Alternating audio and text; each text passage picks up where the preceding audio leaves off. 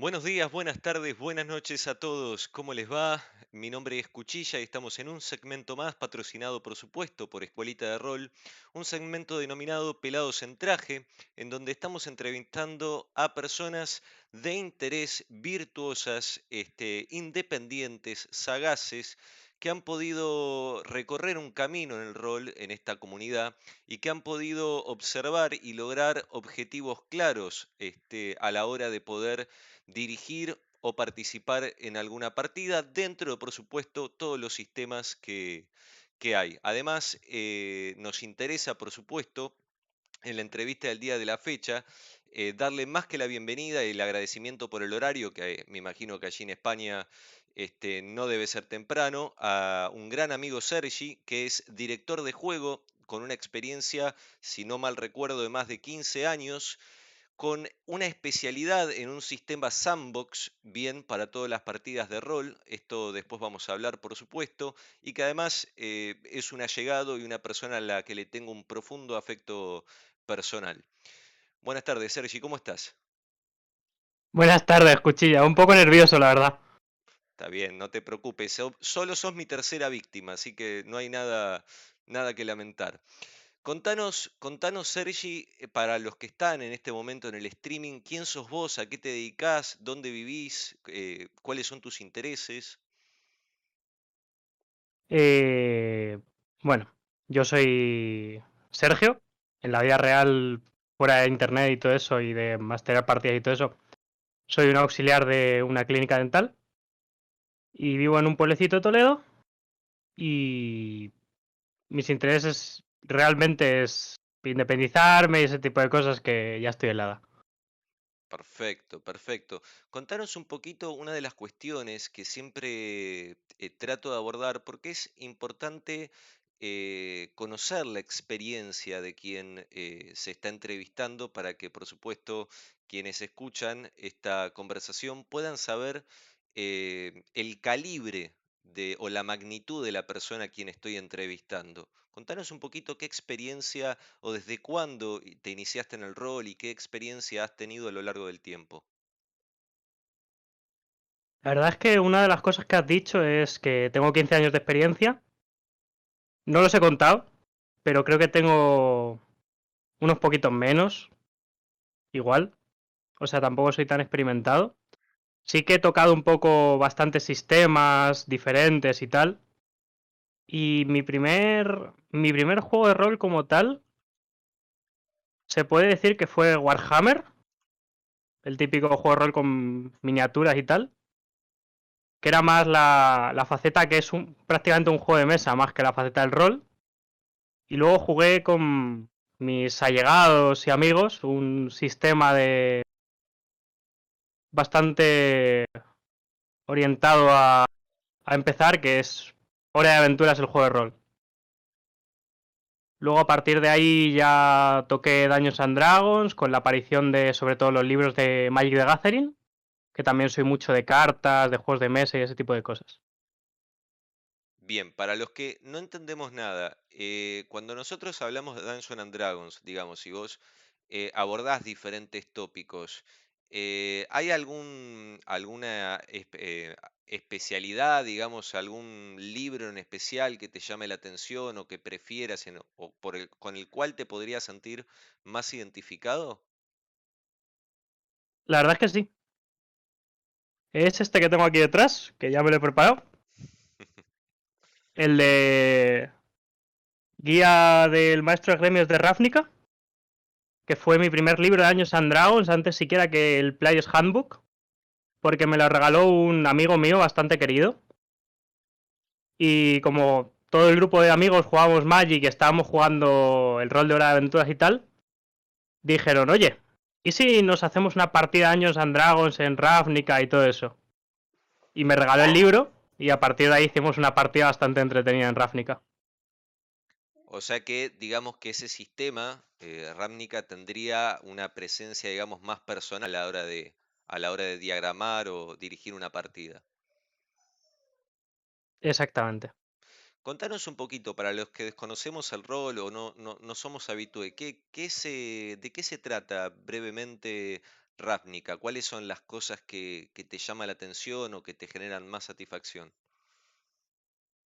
Eh, las cosas más interesantes del libro realmente es lo de lo de los gremios, los 10 gremios, cómo interactuar entre ellos, las funciones que cumplen en esa gran ciudad, porque de base Ravnica es un setup que se basa en una ciudad que se expande en las tres direcciones del, del espacio infinitamente, con zonas que son medio, medio destruidas, otras que están reconstruyéndose.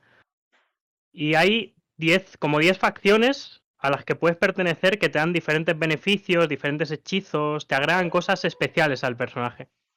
Es bastante interesante eso.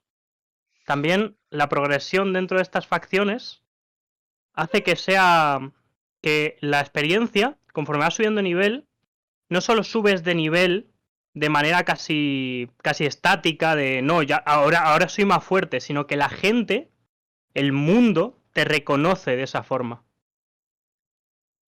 O sea que digamos que tendrías que tener una habilidad narrativa o los objetivos claros si estás en un gremio para decir, bueno, voy a, a tratar de potenciar mi- mis habilidades en el gremio o mi, mi diálogo con, con el gremio para obtener mayores beneficios, que no tendría solo subiendo de, de nivel.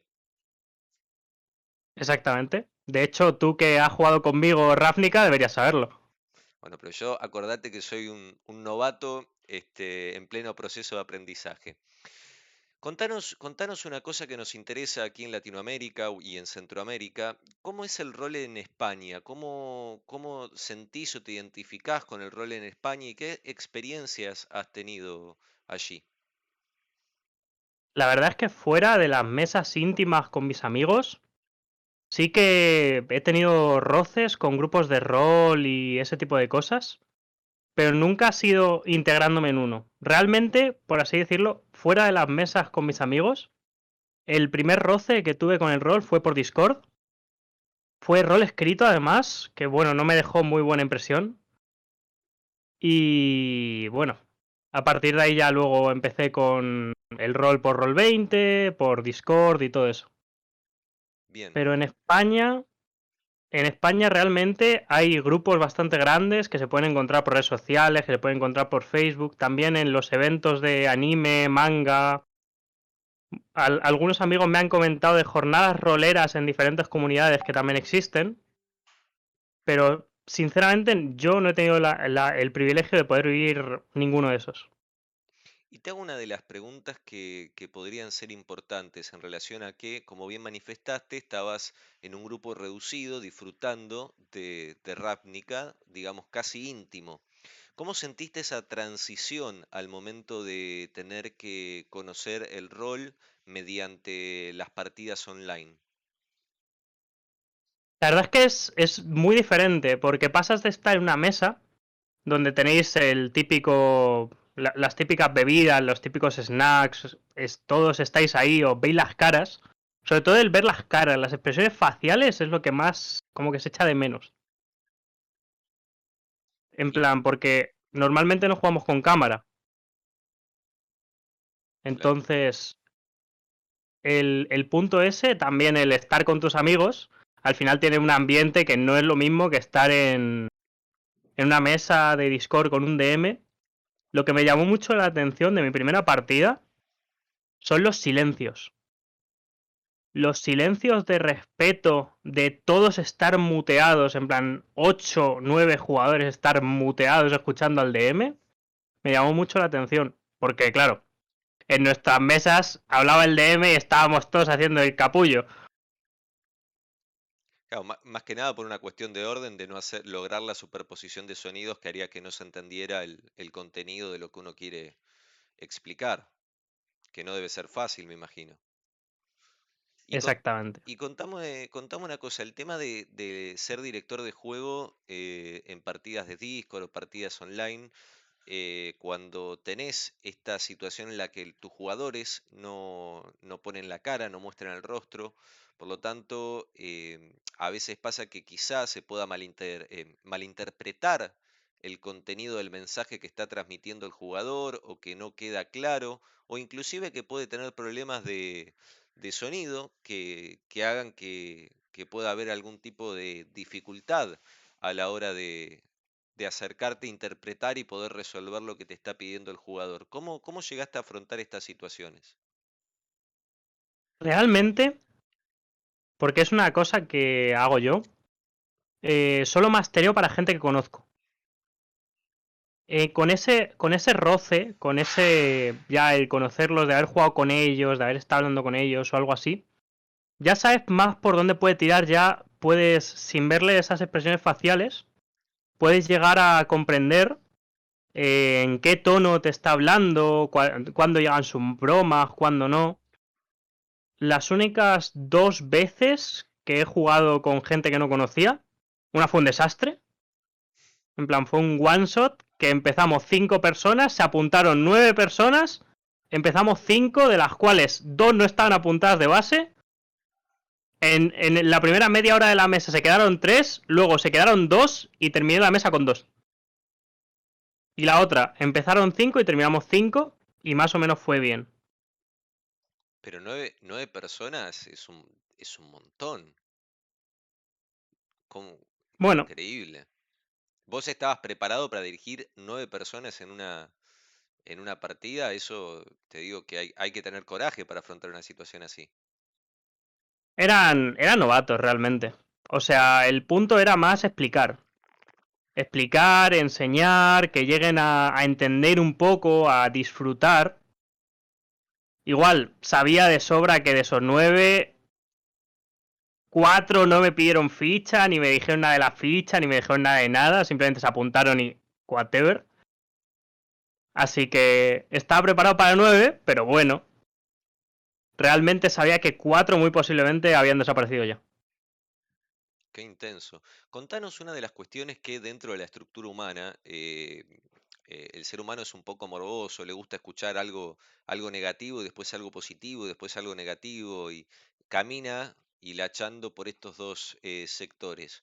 Dentro de la experiencia negativa que tuviste en, las partidas como director de juego eh, online, ¿no? Por Discord, ¿cuál dirías que, fue la peor y, por qué? ¿Por qué te impactó tanto?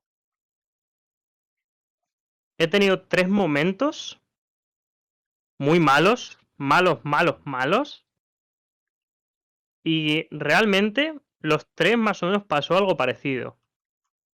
El primero empezó en una partida que era, ya te conté, rol por, rol por escrito y tal, en un servidor de Discord. Que lo que pasó es que en algún punto eh, me detuvieron y yo era un brujo. Y mientras yo estaba detenido, tuve un sueño con el patrón, que era un Great Old One. Mi patrón literalmente era un, uno de los dioses menores de la mitología de Lovecraft, que estaba asentado en la tierra debajo de la granja donde vivía mi personaje, y este le controlaba como un títere. Bueno, pues todo ese backstory, el máster se lo pasó por el orto, me agarró demonio genérico, me lo puso delante y dijo que era mi patrón. Qué fuerte. Entonces, no solo, no solo eso, sino que hubo una escena en el que yo decía, tú no eres mi patrón, ¿quién coño eres? Eres uno de esos hijos de puta que me están controlando mientras sueño. Y bueno, el, el, patrón cada vez más cabreado, tal, me hizo hacer tiradas para saber si era mi patrón de verdad o no, que salieron como el orto, como debía de pasar. Y eventualmente mi patrón me mató. Y dije, bueno, pues me voy a la mierda. No se leyó mi backstory, me agarró de mala manera y me mató el personaje como le salió de los cojones, no, no, merece, no merece mi tiempo esta partida. ¿Sentiste que no respetó todo lo que vos habías generado a través de tu personaje o que querías elaborar en, en la partida por escrito, me dijiste? Eh, es, no, pero es que el, en plan, yo le mandé el backstory y, le dije, todo guay, todo bien, ¿te parece bien todo lo que he puesto, tal, no sé qué? Me respondió, sí, está muy interesante lo que has escrito y tal. Después me enteré que nunca se lo, nunca se lo leyó. Bien, un, un, un, un buen tipo, digamos. Y contanos una cosa, ¿cuál sería la experiencia más satisfactoria que tuviste jugando una partida de, de rol por Discord? Este, o que dijiste, este fue una, una situación excepcional, no me voy a olvidar nunca en mi vida. De esas ha habido unas cuantas.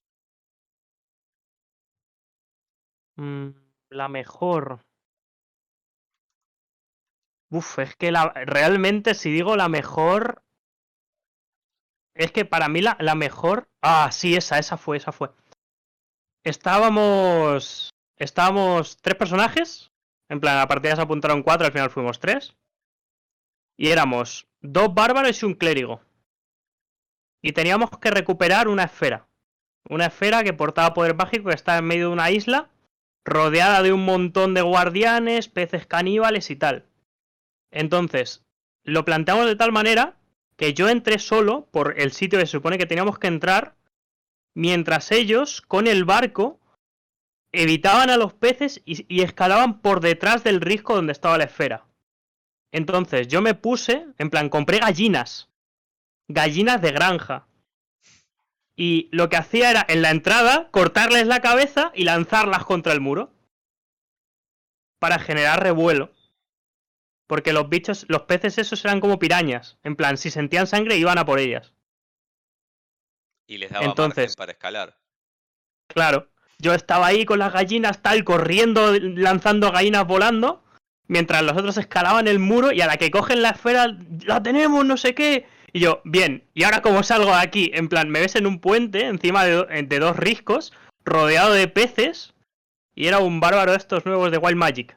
Que en plan, cuando tiras Rage, suelta un efecto aleatorio de magia. Pues yo digo, bueno, malo será. Me voy a tirar del puente a ver si, en plan, ellos estaban viniendo con el barco. Y cuando pasaron cerca y tenía los bichos encima, yo dije, voy a saltar del puente y con un poco de suerte me toca el teletransporte. Salto de cabeza, me tiro Rage en medio del salto y me teleporto encima de la barca y pego un hostiazo de cabeza contra la barca y todos los peces detrás de nosotros ahí corriendo, corriendo más que la barca, agarramos los dos Barbarian en Rage, los remos empezamos pa, pa, pa, pa.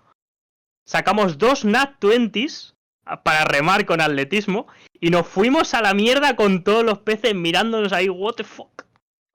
Toda esa escena aproximadamente, toda esa narración, ¿cuánto habrá, habrá durado? Eso duró en partida posiblemente dos horas. Dos horas de turnos, de estar ahí tirando y tal. Porque aparte me, me llama la atención la satisfacción con la que lo, lo expresás y lo contás, la, la alegría, porque debe ser, es como el vendedor que logra la mejor venta de su vida, ¿no? Una cosa por el estilo. Es que no sabes cuántos bichos había cuchilla. Es que no sabes había como 70 bichos debajo del agua. Todos detrás mío, detrás de los otros. Era fue, fue increíble. Salió, era misión imposible juego de rol, tío. Fue increíble. Bien, Bien, esas cosas son, este, digamos, muy enriquecedoras. Y una cosa que vos dijiste que, para más o menos hilachar con la siguiente pregunta, eran tres, eh, tres personajes, ¿verdad? Tres personajes. Bien, la partida entonces era director de juego y tres personajes.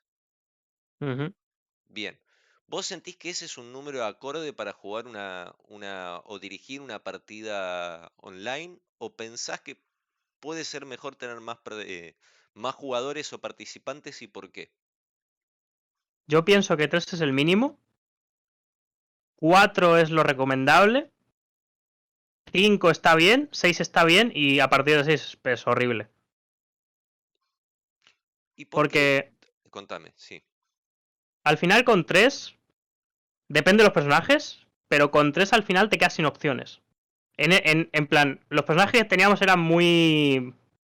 Tenían su gimmick entre ellos. Entonces no nos quedábamos nunca sin, sin cosas que hacer.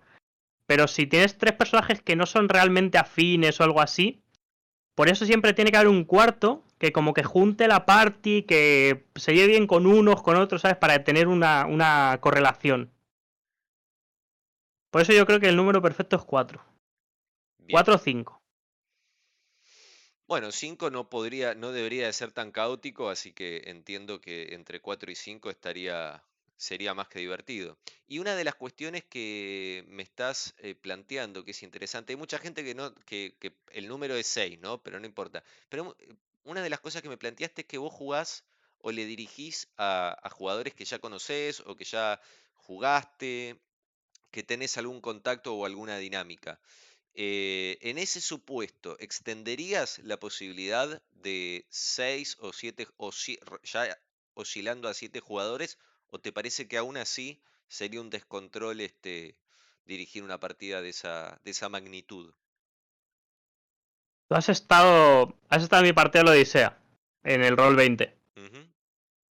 Si te has fijado, en la parte que están los personajes de que jugamos la mítica Odisea de Teros, hay nueve personajes. O sea, he llegado a dirigir en esa partida a nueve personas al mismo tiempo. Bueno, ojo con esto, ¿eh? porque es, e, es bastante interesante. Una de las cosas que se plantea para jugar rol, y por eso por ahí hay gente que todavía no se anima, es que te hablan de la duración de la partida, de, este, de que no, que es mucho, que es poco, que no es óptimo, que el cansancio hace que después se diluya la emoción o la intensidad del momento. Eh, ¿Qué pensás al respecto con los tiempos que tendría que, durar una partida y por qué? Depende mucho del estilo de partida, de los jugadores. Depende muchísimo. Porque literalmente yo puedo jugar 8 horas, 12 horas. Puedo jugar 12 horas del tirón mastereando o jugando tranquilamente. En plan, por mí no hay ningún problema. Y conozco gente que es así. Pero luego, por ejemplo, te conozco a ti, que al principio me decías que jugabas 3 horas y estabas agotadísimo. Es cierto. Es, es el punto. Pero también depende mucho de la partida. Porque, por ejemplo, en Ravnica hicimos sesiones de 6 horas y tú me dijiste que en ningún momento te aburrías, que estabas todo el rato en activo y tal. Por eso depende, depende mucho también de la, de la interacción. Para mí lo mejor del rol es la interacción entre los personajes jugadores. Es lo más interesante. ¿Y cómo sentirías esa, entonces, ah, o cómo verías ese jugador que intenta de alguna forma siempre acaparar la escena o tratar de lograr objetivos o que el máster este, esté narrando quizá más de lo que necesitaría sin necesidad de entrar en la narración entre personajes. ¿Cómo, verías ese tipo de jugadores que los hay, ¿no? El que sobreinterpreta o el que trata de querer acaparar una escena dentro de una partida de forma consecutiva, tal que quizá no le permita a otros jugadores poder este, lograr eh, insertarse en el grupo, generar diálogo. Todo tiene un punto. El punto de ahí es. Tú puedes monopolizar escenas, hacer lo que, lo que necesites en el rol, siempre y cuando tanto tú como el resto disfruten. El objetivo es que tú te sientas tus tres horas, cuatro horas, el tiempo que sea, para que todos disfruten. De hecho, también contigo, ¿Te acuerdas de la partida esa que jugamos con Marian? Sí. Fue, inolvidable.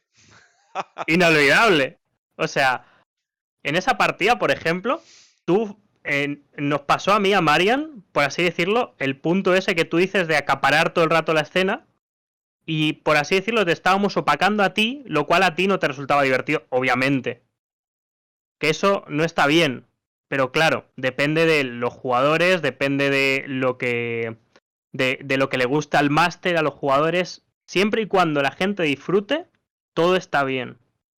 En plan, puede haber monólogos de villanos impresionantes o de jugadores o lo que sea. Si la gente está disfrutando, está bien.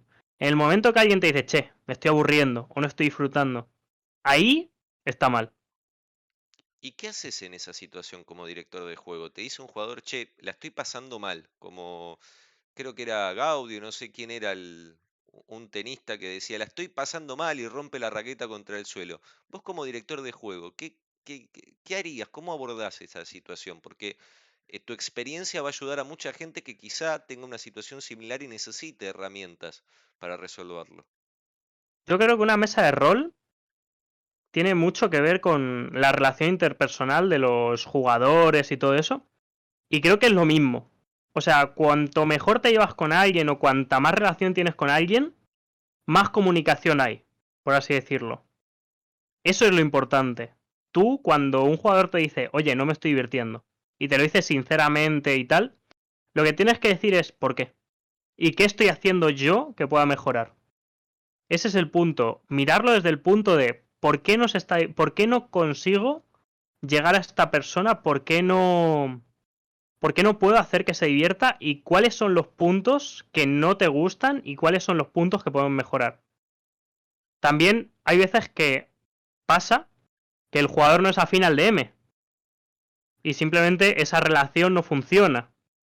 Y lo que se tiene que hacer es decir sanamente, decir, mira, mi forma de narrar no te gusta, porque es lo que hay. Y no puedo cambiar tanto como para que te guste.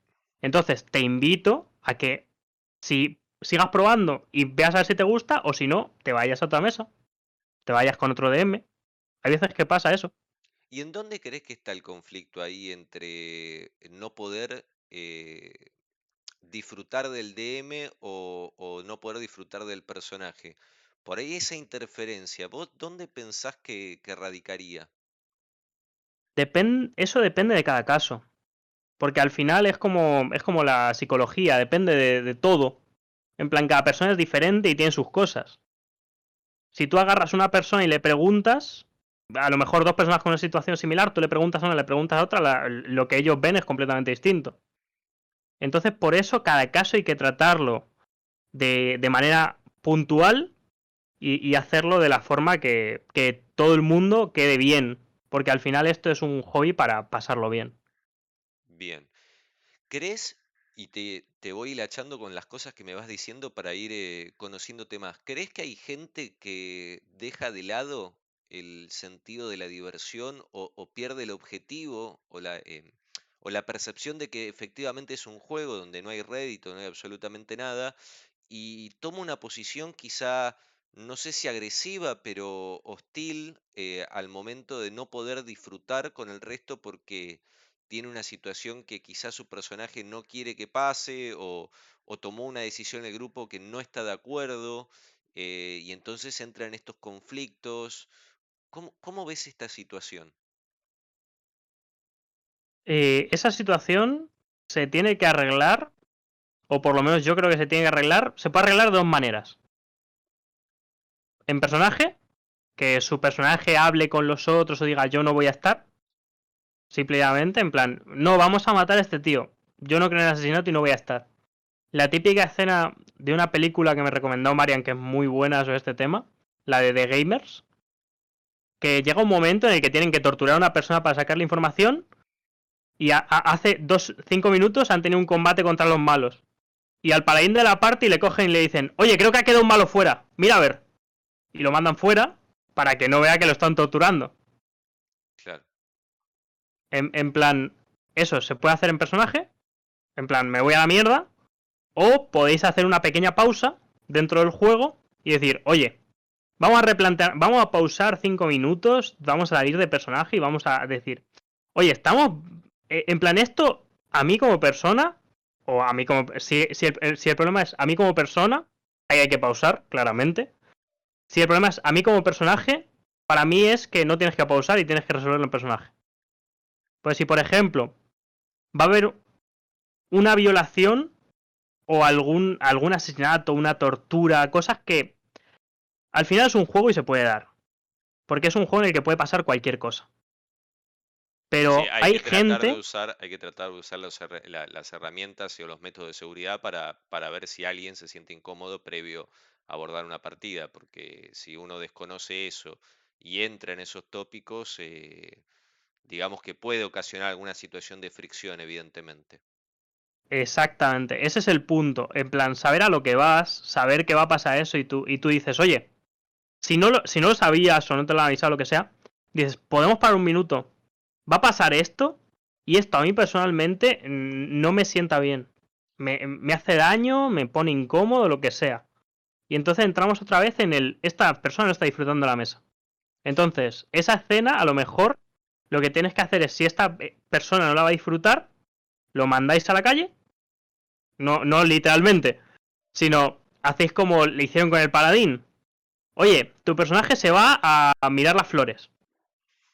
Cinco minutos. Y te vas cinco minutos con los otros tres que están torturando al tipo a otro canal de voz. Hacéis la escena y a los cinco minutos volvéis con el otro. Y abren, abren la puerta, se limpian las manos de sangre y le dicen, bueno, ya tenemos la información. Bien. Y te hago una, una pregunta que es interesante con respecto a esto. ¿Se podría dar la situación que eventualmente un jugador, porque es como un quiebre cuando uno separa a ese jugador, por ahí cuando te dice en personaje, estamos hablando, no en jugador, en personaje, que no va a estar de acuerdo con las cosas que, que se van a abordar o con las decisiones que se van a efectuar y él quiere una alternativa distinta y quiere tomar un camino distinto. En esa situación, yo creo que como director de juego te plantea una, una disyunti- disyuntiva importante, que sería, esa persona queda fuera del juego, por cuánto queda afuera del juego y después la introspección a ver si podrías haber hecho algo para esta persona, por lo menos como eh, posibilidad este, negativa máxima de que no, no haya abandonado la, la mesa, digamos, en personaje, ¿no? Tomar una decisión totalmente distinta a la que hace el resto. Eso puede ocurrir y en esos puntos es cuando el personaje diverge del resto. Eh, no está mal, pero yo creo que lo que se tiene que hacer realmente es tratarlo. Tratar esa. aprovechar esa disyuntiva del personaje con el resto de la party y llevarla a una evolución de personaje. Disfrutar de esa evolución de personaje. Igual que en Daños and Dragons no sea tanto, pero tú que masteras Cthulhu, sabes que al final estamos jugando a morirnos. Estamos jugando a que en algún punto la cordura se vaya a la mierda, la vida se vaya a la mierda porque te dan dos soplios y te mueres, como en la vida real. Al final lo que tú disfrutas es del descenso a la locura que va llevando tu personaje.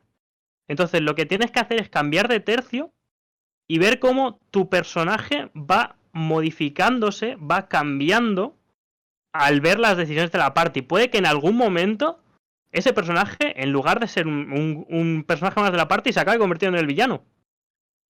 Que se cambie de lado y lo tengan al otro lado y lo que haga sea matar a la party o espiar para el villano de la party. Esas, esas situaciones son muy explotables. Porque al final, de hecho en, en Ravnica, en el libro de Ravnica, hay un gremio que se dedica exclusivamente a eso, a vender información. Y muchas veces vende la información de la party o vende la información que consigue la party por una eh, bonificación para su propio personaje. Y que luego la party claramente se va a encontrar con las consecuencias de que, por ejemplo, tenemos este plan secreto. Vaya, estaban preparados para esto, algo ha pasado. Y ahí va a haber un- unas escenas que son bastante in- interesantes, a mi parecer. Vos sabés que entrás eh, de una forma muy elegante en uno de los temas también que suelen ser controvertidos, donde hay jugadores que al no estar de acuerdo con una actitud o decisión del grupo, o eh, por el simple hecho de disfrutar y romper una partida, eh, rolean al personaje para matar al resto. O su único interés es que el resto muera. Ah, ¿viviste situaciones de esas, eh, de, de esas características? Tengo personajes que son así. Bravo, fuertes declaraciones. Tengo, tengo personajes que lo que, que están hechos literalmente para agarrar y en el momento adecuado levantar el cuello de su amigo y cortarle el cuello. ¿Y qué genera todo eso, digamos, después cuando matás a otro jugador en ese momento? No, pero lo que, lo que tienes que generar no es decir, no, no, primera partida, yo agarro y me lo cargo. No, eso está mal. Lo que tienes que hacer es un vínculo. Un vínculo y que gane confianza. Y esa confianza vaya llevándolo a que tú digas, oye, tengo que hacer esto. Y ellos digan, bueno, ya que hay que hacer esto, que lo hice él, ¿por, ¿por qué lo hacemos? Porque lo dice él. Muchas veces pasa eso. Y tú les llevas y les dices, tengo que matar a esta persona, va a estar en este callejón a esta hora. ¿Me ayudáis? Y a la que te ayudan, lo que estás haciendo es tenderles una trampa. En plan, ya está, la gente del callejón está preparada, los personajes llegan, el punto es que tampoco los mates. Dales la oportunidad de, dar la vuelta. Y cuando den la vuelta, va a ser mucho más interesante ese escenario de traición, esas escenas, es- esos momentos de, de, hostia puta, este tío se la estado guardando tanto tiempo. es, ese momento es muy disfrutable, tanto para ti como para el resto. Lo que no debes de hacer nunca es explotar la partida. ¿Cómo definirías vos qué es explotar una partida? Eh, la, típica, la típica de no, yo agarro y me suicido, agarro, este tipo está en el suelo, le pego tres patadas, sin ningún motivo. ¿Vale? Y claro, luego la, la justificación de eso es, es lo que haría mi personaje. Dios, qué asco de frase, tío. Podríamos plantear que inclusive hasta en la omisión estaría la negligencia o esa forma de romper la, partida. Una, no, una cosa es la omisión, pero otra cosa, por ejemplo, es activamente buscar que, por ejemplo, entres en combate y tú activamente buscas matar a tus compañeros sin ningún motivo. Claro, eso va a generar un PvP en medio de un combate, en medio de un encuentro, que muy posiblemente acaben, os morís todos. O sobreviven los que pasen las salvaciones, en caso de como lo hago yo. Pero es que, eh, en plan, ese, tipo de acciones, o por ejemplo, yo agarro y mato a alguien en, en medio de la ciudad. Y lo que hago es llevar la guardia a mis compañeros. Y yo digo, todos estos están conmigo. Y intento que, que, que, ¿sabes? Joderlo. Joder la partida. Eso es, es mal punto. O sea, tú tienes que ir a disfrutar la partida. Tú puedes llegar, matar a alguien y que te vean con tus compañeros y la guardia te diga tal y la partida continúe con que tenéis que escapar del calabozo porque este pelotudo ha traído a la guardia y es un gilipollas. Que todo se puede seguir, todo se puede disfrutar dentro de la intención de disfrutar. Pero si tú, tu intención es romper la partida, intentar, eh, en plan, destruir lo que el DM intenta construir con el resto de jugadores, porque hay situaciones que también se da eso. Que un jugador dice, no, yo agarro, están hablando con un tabernero, y yo agarro, me pongo detrás y exploto la taberna con una bomba que llevo en el bolsillo. Sin ningún motivo aparente, en plan. Simplemente pues aburre, agarro y ¡pa! Toda la mierda. Eso está mal pues estás jorobando, por así decirlo, eh, la interacción de otros jugadores, te estás rompiendo a ti la intriga, la diversión que podría ser la partida por simplemente querer destrozarlo. Claro, y aparte inclusive eh, entiendo que como director de juego debe ser terrible estar horas preparando eh, quizá una partida con un montón de, de, cosas para que los jugadores puedan disfrutar y el director pueda disfrutar narrándola si una persona decida tomar la opción de, de, destruir todo en, en una narración de menos de un minuto. Una de las cosas que hacen los, los que son buenos en este tipo de cosas es ser flexibles. O sea, a mí un tío me llega, me pone una bomba y digo, vale, voy a usar esto a mi favor. En plan, tú, todos esos intentos de... O, o, las propias estupideces de los jugadores pues siempre, está el típico de, oye, tengo esta tablilla legendaria de hace 1500 años.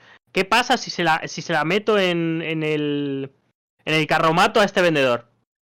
El vendedor se va a la mierda y tenéis que buscar la tablilla. Claramente. En plan, tú lo usas para tus cosas. Tienes que ser flexible, tienes que dirigir. Tu objetivo tiene que ser dirigir para crear un mundo con vida, con coherencia y que sea disfrutable para los jugadores. En plan, de una desgracia, siempre puedes hacer una situación para que los jugadores se diviertan. Bien. Y esto me lleva a la otra parte, digamos, al otro bloque o segmento de la, entrevista, que ya hemos pasado los primeros 30 minutos, de que nos expliques vos qué es el, el sistema sandbox, cómo se elabora, cómo se prepara, qué tanta flexibilidad hay que tener, cómo encarar eh, las narraciones de los personajes e inclusive cómo desenvolverse ante cosas que uno como director de juego a veces eh, se sorprende dentro de una partida armada o con una no una narración, sino un camino ya elaborado, como de repente todos se van por una tangente que, que no estaba preparada y cómo la flexibilidad, flexibilidad se tiene que dar para llegar a esa situación. Y creo que este, vos como especialista en el tema nos vas a poder dar este, herramientas o por lo menos ponernos a pensar en cómo poder disfrutar armando una partida de esas características dentro del sistema sandbox y qué recomendaciones podrían tener los jugadores para, para esta situación, ¿no? Para este tipo de, de partidas. Para esta pregunta hay que diferenciar dos masters. Master, por ejemplo, Marian o tú, que lo lleváis todo preparado, todo hecho de casa, todo bien cuadradito en sus puntos de en este sitio tiene que haber esto, con estos personajes, con estas cosas. Y luego estoy yo, que agarro, digo, ¿dónde vais? Y ahí voy improvisando. En plan, la preparación son algunas cosas específicas que tiene que haber en algún sitio, algunos conceptos muy al aire que tengo de los sitios, y a partir de ahí ir improvisando. O sea, muchas veces unas narraciones increíbles salen de esa improvisación. En, algún punto, eh, en, en, una de las partidas, creo que fue de Hora de Aventuras, encontraron un libro en el suelo y se pusieron a hacer un ritual con no sé qué. Bueno, hicieron locuras. Y en un punto invocaron un bicho aleatorio de, de la llamada de Cthulhu, una. Una cabra de subnigurado o algo así. Que yo dije, ¿qué cojones hace esto? Porque no tengo ni idea de qué me están hablando. Bueno, ¿qué va a hacer? Bueno, ahora se van, a, se van a olvidar todo de lo que estaban haciendo y van a aparecer seis horas en el futuro desnudos con un montón de gente y cabras, y cabras alrededor. Y ahora que, que, se vaya dando la improvisación. A ver qué ha ido pasando por la noche. Fuerte. Fuerte. Aparte, la, la eh, mentalmente, la, volvemos al tema de la flexibilidad. Cómo uno de, de, esas decisiones que puede decir, che, qué buena decisión o qué mala decisión, cómo agarrar esa esa parte ínfima, diminuta, y explotarla al máximo para crear algo totalmente nuevo. Creo que, de hecho, podríamos decir que es un talento natural porque eh, a mí me sería muy difícil de, cosas que están totalmente por fuera de lo que, de lo que está preparado, crear algo tan magnífico como, a ver, eh, hablo porque he acusado recibo de las creaciones que has hecho en las, en las partidas, de los, de los eventos, de los sucesos, de cómo has trabajado la, mente de los personajes y esta interrelación. Y, creo que el sistema sandbox eh, es, eh, puede ser muy satisfactorio, pero decime si me equivoco, también puede ser muy peligroso. Realmente es muy peligroso porque, e, en definitiva, nunca tienen un foco. Tú vas a ir a donde los jugadores te lleven y la, y la partida muy posiblemente nunca tenga un foco. A menos que tú le des un foco como tal o los jugadores se interesen mucho por una historia. En plan, me ha pasado en Ravnica, que la estoy jugando en modo sandbox. Eh, me, me, ha pasado en Ravnica de jugadores que no entienden mucho de Ravnica. Tener que medio guiarles en las primeras partidas. Oye, está esto, esto, esto, esto. Tenéis los 10 gremios, cada uno tiene su edificio gremial. Tenéis estas cosas, cada gremio da tanto y luego que en una partida se metan en manto oscuro, que bueno, se metan, no, les metas en manto oscuro, y a la siguiente digan, oye, este sitio igual no tiene buena pinta, vámonos a la mierda. Y en la partida siguiente salieron volando allí. Y se fueron a, la casa de. a la casa de la toalla a investigar la muerte de su padre.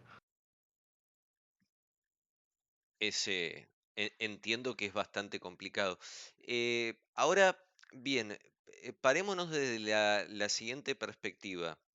Eh, en función de lo que fuiste narrando al, inicio de tus comienzos con el rol, hoy por hoy, si tuvieras la, no digo la obligación, pero si tuvieras que, que hacer uno de estos denominados one shots, que son partidas únicas, eh, ¿habría alguna posibilidad de que las hagas con gente que no conoces o sí o sí tenés que tener una interacción previa eh, como mínimo, como requisito mínimo, digamos? Cada tanto, cada tanto sí, porque conoces a gente que es maravillosa.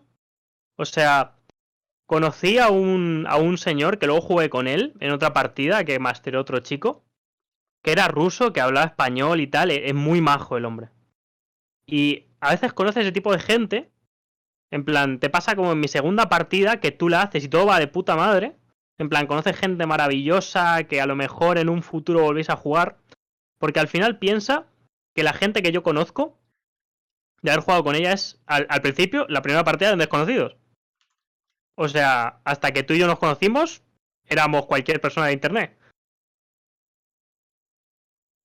Pero también te puede pasar la otra cara de la moneda, es que tú preparas la partida y se te apuntan nueve, juegan cinco y acabas siendo dos. Que esos dos igual son personas maravillosas también. Pero de ahí lo que vas sacando, y también lo que me ha contado Marian, es que vas sacando una cantidad de gente con la que sabes que puedes contar, con la que sabes que quieren jugar, sabes cómo juegan. Al final acabas con un pool de jugadores. Y con ese pool de jugadores muchas veces estás tentado a no salir de ahí. Pero bueno, cada tanto está bien hacer alguna. Sobre todo eh, algunas de... Cuando viene mucha gente nueva, a mí me gusta hacer partidas de iniciación de primera vez, de enseñar a la gente y tal, de cómo funciona el sistema. ¿De sistema de, me decís, de Ramnica o genérico? De todo. O sea, yo todo lo que sé, si la gente quiere jugar, yo juego lo que sea. O sea, mastereo lo que sea, juego lo que sea. De hecho, eh, he jugado dos partidas de fiasco que han sido maravillosas. Y si a mí me, me dijesen de, de, que jugásemos fiasco, jugaríamos fiasco. O Hora de Aventuras o cualquier otro sistema que conociese. También jugué mitos. Mitos de. Cultos innombrables, perdón. Que es el sistema hitos o algo así se llama. Uh -huh. Y dentro, dentro de todo eso, yo enseño lo que sea. De, dentro de lo poco que puedo llegar a saber.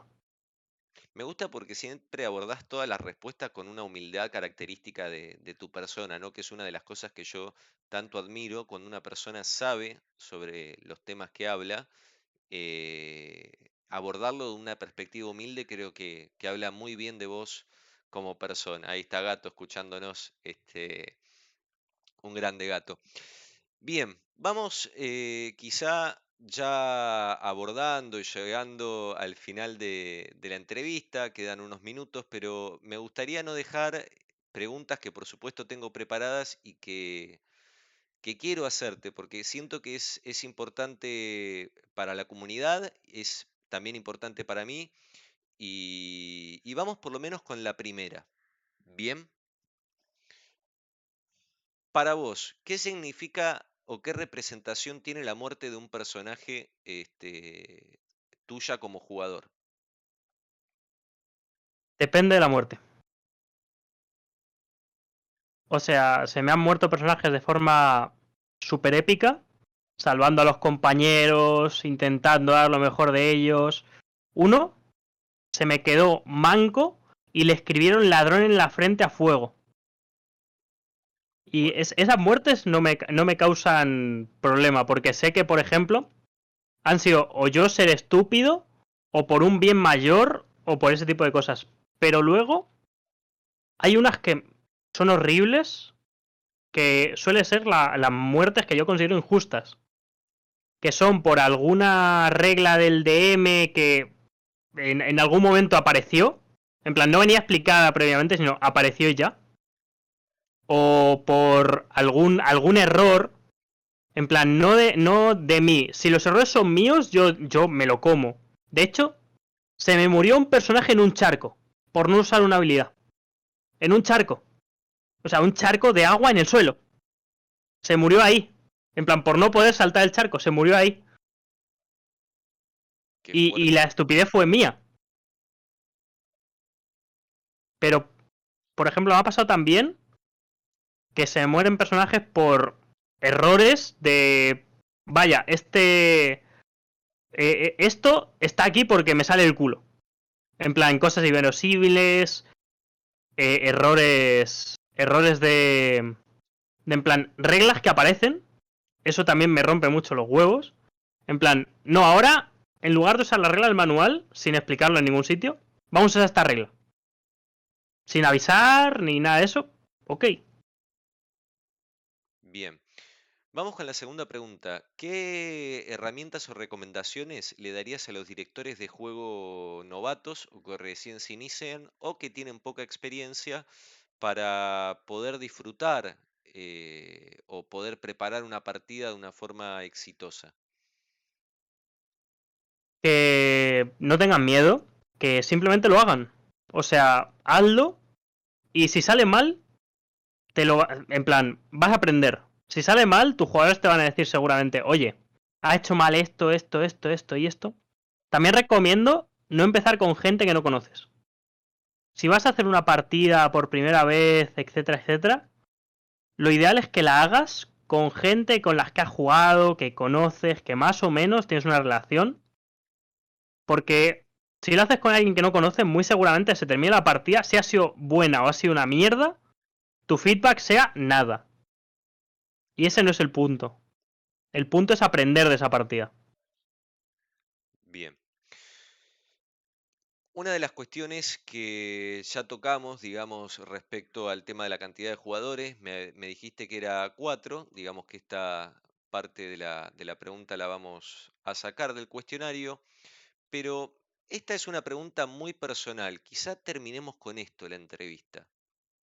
Y pido la mayor, yo sé que vos tenés habilidades de síntesis y de, narrar este, durante horas, pero acá una concentración absoluta con la siguiente pregunta y el por qué.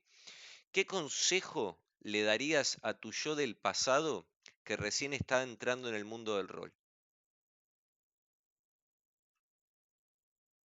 Hostias. Que no seas un pelotudo quejón. Sinceramente. Porque sabes que hay momentos en los que a mí me rompe, en plan, mi, mi cabeza rompe pues me pasa también en los juegos. Que en plan rompo y empiezo a raguear. En esos momentos me tienes que hacer mute y ya está. Pero claro, eso, en, depende de qué persona, genera un problema y tal. En, en definitiva es eso. No te quejes, disfruta la partida. Si te jode, cállate. Muteate. Muteate y háblale al espejo o lo que sea. Bien. Bueno, eh, quisiera saber si querés enviarle algún mensaje a alguna persona en particular, una persona con la que tengas un vínculo y quieras que en este momento seguramente te está viendo, eh, darle algún mensaje o agradecimiento, eh, tanto puede ser a nivel personal como profesional, lo que vos quieras este, transmitir. Muchas gracias a todos por vernos, a mis jugadores por jugar mis partidas que están por ahí y a los que me han hecho de máster tanto tú, Coachilla, como los que están por el chat. Muchas gracias por masterear esas preciosas experiencias que me habéis hecho vivir. Bien, y, siento ser un pelotudo quejón. quedó marcado eso, ¿viste? Como que quedó impregnado en el alma diciendo estas últimas palabras tan maravillosas, vamos a dar por finalizado este segmento de Pelados de en Traje, patrocinado por Escuelita de Rol. Nos vemos el martes que viene. Bien, vamos a entrevistar a un especialista que establece un sistema de liga. Bien, que esas son cuestiones bastante complicadas. Pero el martes que viene, hoy nos quedamos con esta reflexión y con esta pregunta que también les hago a ustedes. ¿Qué le dirían a su yo del pasado? Este, justamente que recién está empezando o ingresando en el mundo del rol. Así que les mando un fuerte abrazo. Gracias, Sergi, por, por venir y estar con nosotros eh, sabiendo el horario que entiendo que deben ser las 12 de la noche eh, en España, ¿verdad? Ah, cuchilla, si sabes que yo... Este horario es mi horario. En plan, salgo de trabajar y juego hasta que entro otra vez a trabajar. Yo estoy convencido que vos te recargás con un USB que no, no dormís en, en, cama. Pero bueno, esas son, son otras vicisitudes de la vida. Un fuerte abrazo a todos y gracias, gracias por compartir este momento con nosotros. Hasta luego.